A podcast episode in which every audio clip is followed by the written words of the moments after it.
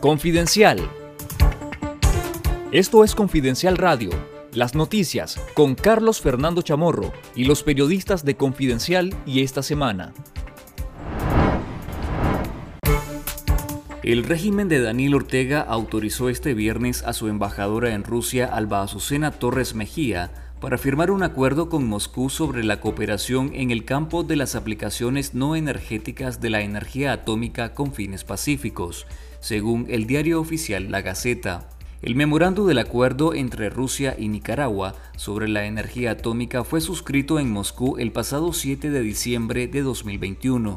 Ese documento sienta las bases para la cooperación en una amplia gama de áreas, en particular para la concientización de la población sobre las tecnologías nucleares, el desarrollo de la infraestructura nuclear de la República de Nicaragua y el uso no energético de la energía atómica en industria, agricultura y medicina, según publicó la Corporación Estatal de Energía Atómica de Rusia en su página web.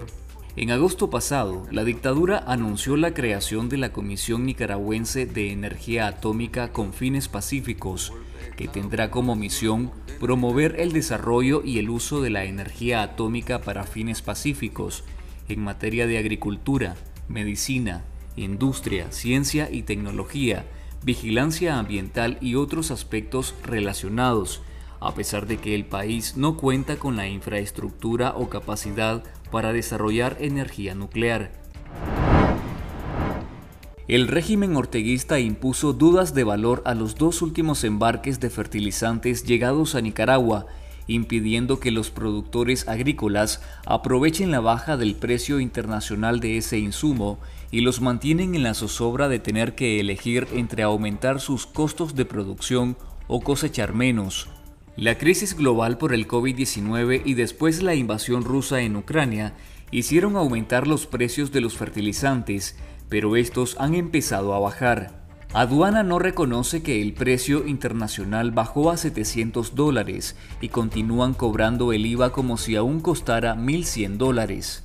El precio comenzó a aflojar hace unos tres meses y algunos empresarios aprovecharon la oportunidad para comprar pero se encontraron con la sorpresa de que la Dirección General de Servicios Aduaneros les impuso dudas de valor y les cobró de más dijo a Confidencial desde el anonimato un ejecutivo de una empresa que presta servicio al sector. En nuestro sitio web confidencial.digital, lea el reporte completo que incluye los testimonios de los tres empresarios arroceros nicaragüenses.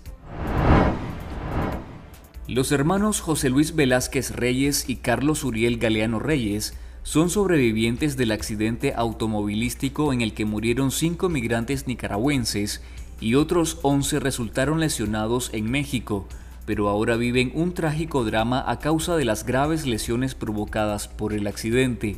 Ambos salieron del país el pasado 19 de septiembre debido a la falta de empleo en el país y todo marchaba bien según sus planes hasta el 6 de octubre que se dio el accidente en el estado de Veracruz. Carmen Velázquez Reyes hace gestiones para conseguir una visa humanitaria que le permita atender a sus hermanos, actualmente internados en el Hospital Regional de Altas Especialidades de Veracruz, donde enfrenta un proceso de recuperación difícil ante la gravedad de sus heridas.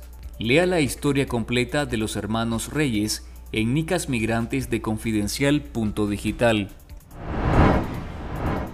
El oportunismo político del Frente Sandinista afloró durante la tragedia provocada por el reciente impacto en Nicaragua del huracán Julia, al convertir los actos de entrega de ayudas para los afectados por el fenómeno climático en mitines de propaganda para pedir el voto a favor de los alcaldes rojinegros.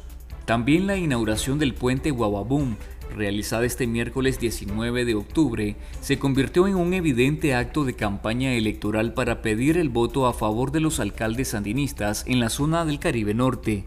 El analista político y exdiputado opositor Eliseo Núñez destacó que el oportunismo electoral del Frente Sandinista se va a aprovechar de cualquier obra, proyecto o ayuda que se reciba por alguna emergencia para hacer proselitismo.